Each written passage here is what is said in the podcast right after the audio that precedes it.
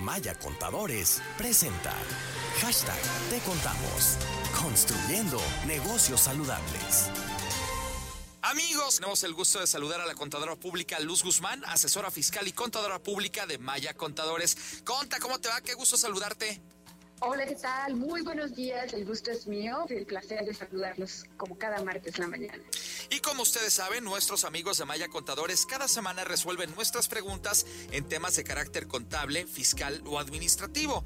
Y pues conta, el gran tema de las últimas horas ha sido pues, la aprobación de esta miscelánea fiscal y pues las repercusiones que, que ha tenido. ¿Qué nos puedes platicar al respecto? Bueno, una de las reformas que van a sonar mucho y no hubo modificaciones de la propuesta tal cual fue aprobada. Realmente no fueron grandes las modificaciones.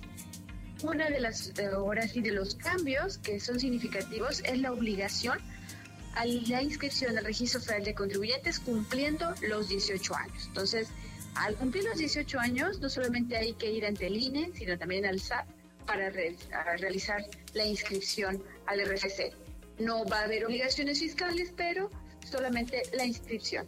Otro de los cambios, bueno, pues es el régimen de confianza, el régimen simplificado de confianza, como ya lo hemos comentado. Por así que para personas físicas es opcional, pero para las personas morales con ingresos arriba de menores de 35 millones es opcional. Correcto. Oye, una pregunta que eh, nos ha hecho mucho la gente es, esta nueva disposición en caso de que termine por, por aceptarse tanto, eh, eh, pues una vez que se, acepta por los integrantes de la Cámara de Senadores, que regresa otra vez para, para su aprobación en Congreso y luego su publicación. O sea que todavía faltan pasos, pero pues es casi un hecho que sabemos que, que se va a aprobar esta miscelánea fiscal. La gran pregunta, Conta, este, en esta disposición para el RFC obligatorio es solamente para la gente que vaya cumpliendo 18 años y que a partir de ese momento se genere esta obligación o a partir de ahora será para todos aquellos que ya tienen 18 años o más? Ajá, muy buena pregunta, pero es para todos los que ya tengan 18 años, pero ahora sí saber que hay que estar registrados, ¿no? Vamos a ver cómo venga esta, los artículos transitorios donde nos puedan decir qué tanta retroactividad, pero la obligación lo marca que todos los que tengan más de 18 años o cumplir 18 años tienen que estar registrados. Correcto, pues es un tema bien importante porque hay gente que dice, oye, pues yo nunca había cotizado o nunca había tenido yo mi registro federal de contribuyentes y ahora voy a tener que sacarlo, inclusive con las consecuencias pues, logísticas que esto va a tener, porque no estoy yo tan seguro de que el SAT o la Secretaría de Hacienda estén preparados para poder este, desarrollar eh, o para poder atender el, el mare magnum de personas que se les va a venir, conta. Es muy seguro que saquen una aplicación en línea, como anteriormente se realizaba para lo que son los trabajadores. Había unas cargas masivas y un tratamiento especial que se hacía de la inscripción en línea, porque estas personas, como no van a realizar actividades, todavía no van a generar algún tipo de ingreso, seguramente es una obligación que se denomina registro sin obligaciones fiscales. Entonces, es en línea y no va a traer mayor consecuencia hasta ahora más que solo contar con el RFC. De acuerdo a lo que es eh, la justificación de la modificación, el por qué se está proponiendo esto es para evitar, ¿cómo crees? Eh, lo que son facturas falsas.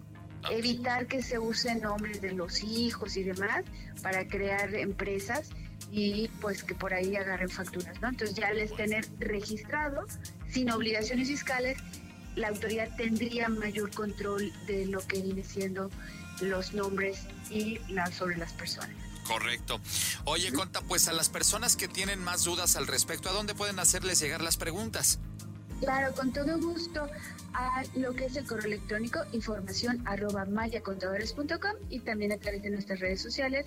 Ya una vez que se publiquen las reformas, que se aprueben en su totalidad, pues nos vemos en un webinar. Muy bien, estupendo. Pues Conta, gracias por estar con nosotros esta mañana y recuerden, queridos amigos, si ustedes necesitan mayor asesoría de carácter profesional o su empresa necesita pues un despacho contable que les ayude con todos estos grandes temas, pero ni dudarlo, inmediatamente a comunicarse con mis amigos de Maya Contadores. Conta, siempre es un gusto platicar contigo.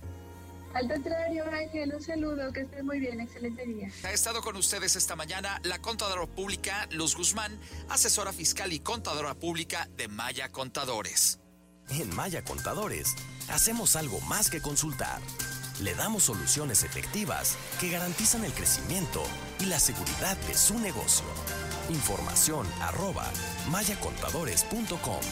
En Maya Contadores hacemos algo más que consultar. Le damos soluciones efectivas que garantizan el crecimiento y la seguridad de su negocio. Proveemos servicios de asesoría, registro contable, nóminas, auditoría en las áreas financieras, contables y fiscales en cualquier giro de negocio de forma personalizada. Tome un paso decisivo y lleve a su empresa al siguiente nivel. Querétaro mayacontadores.com.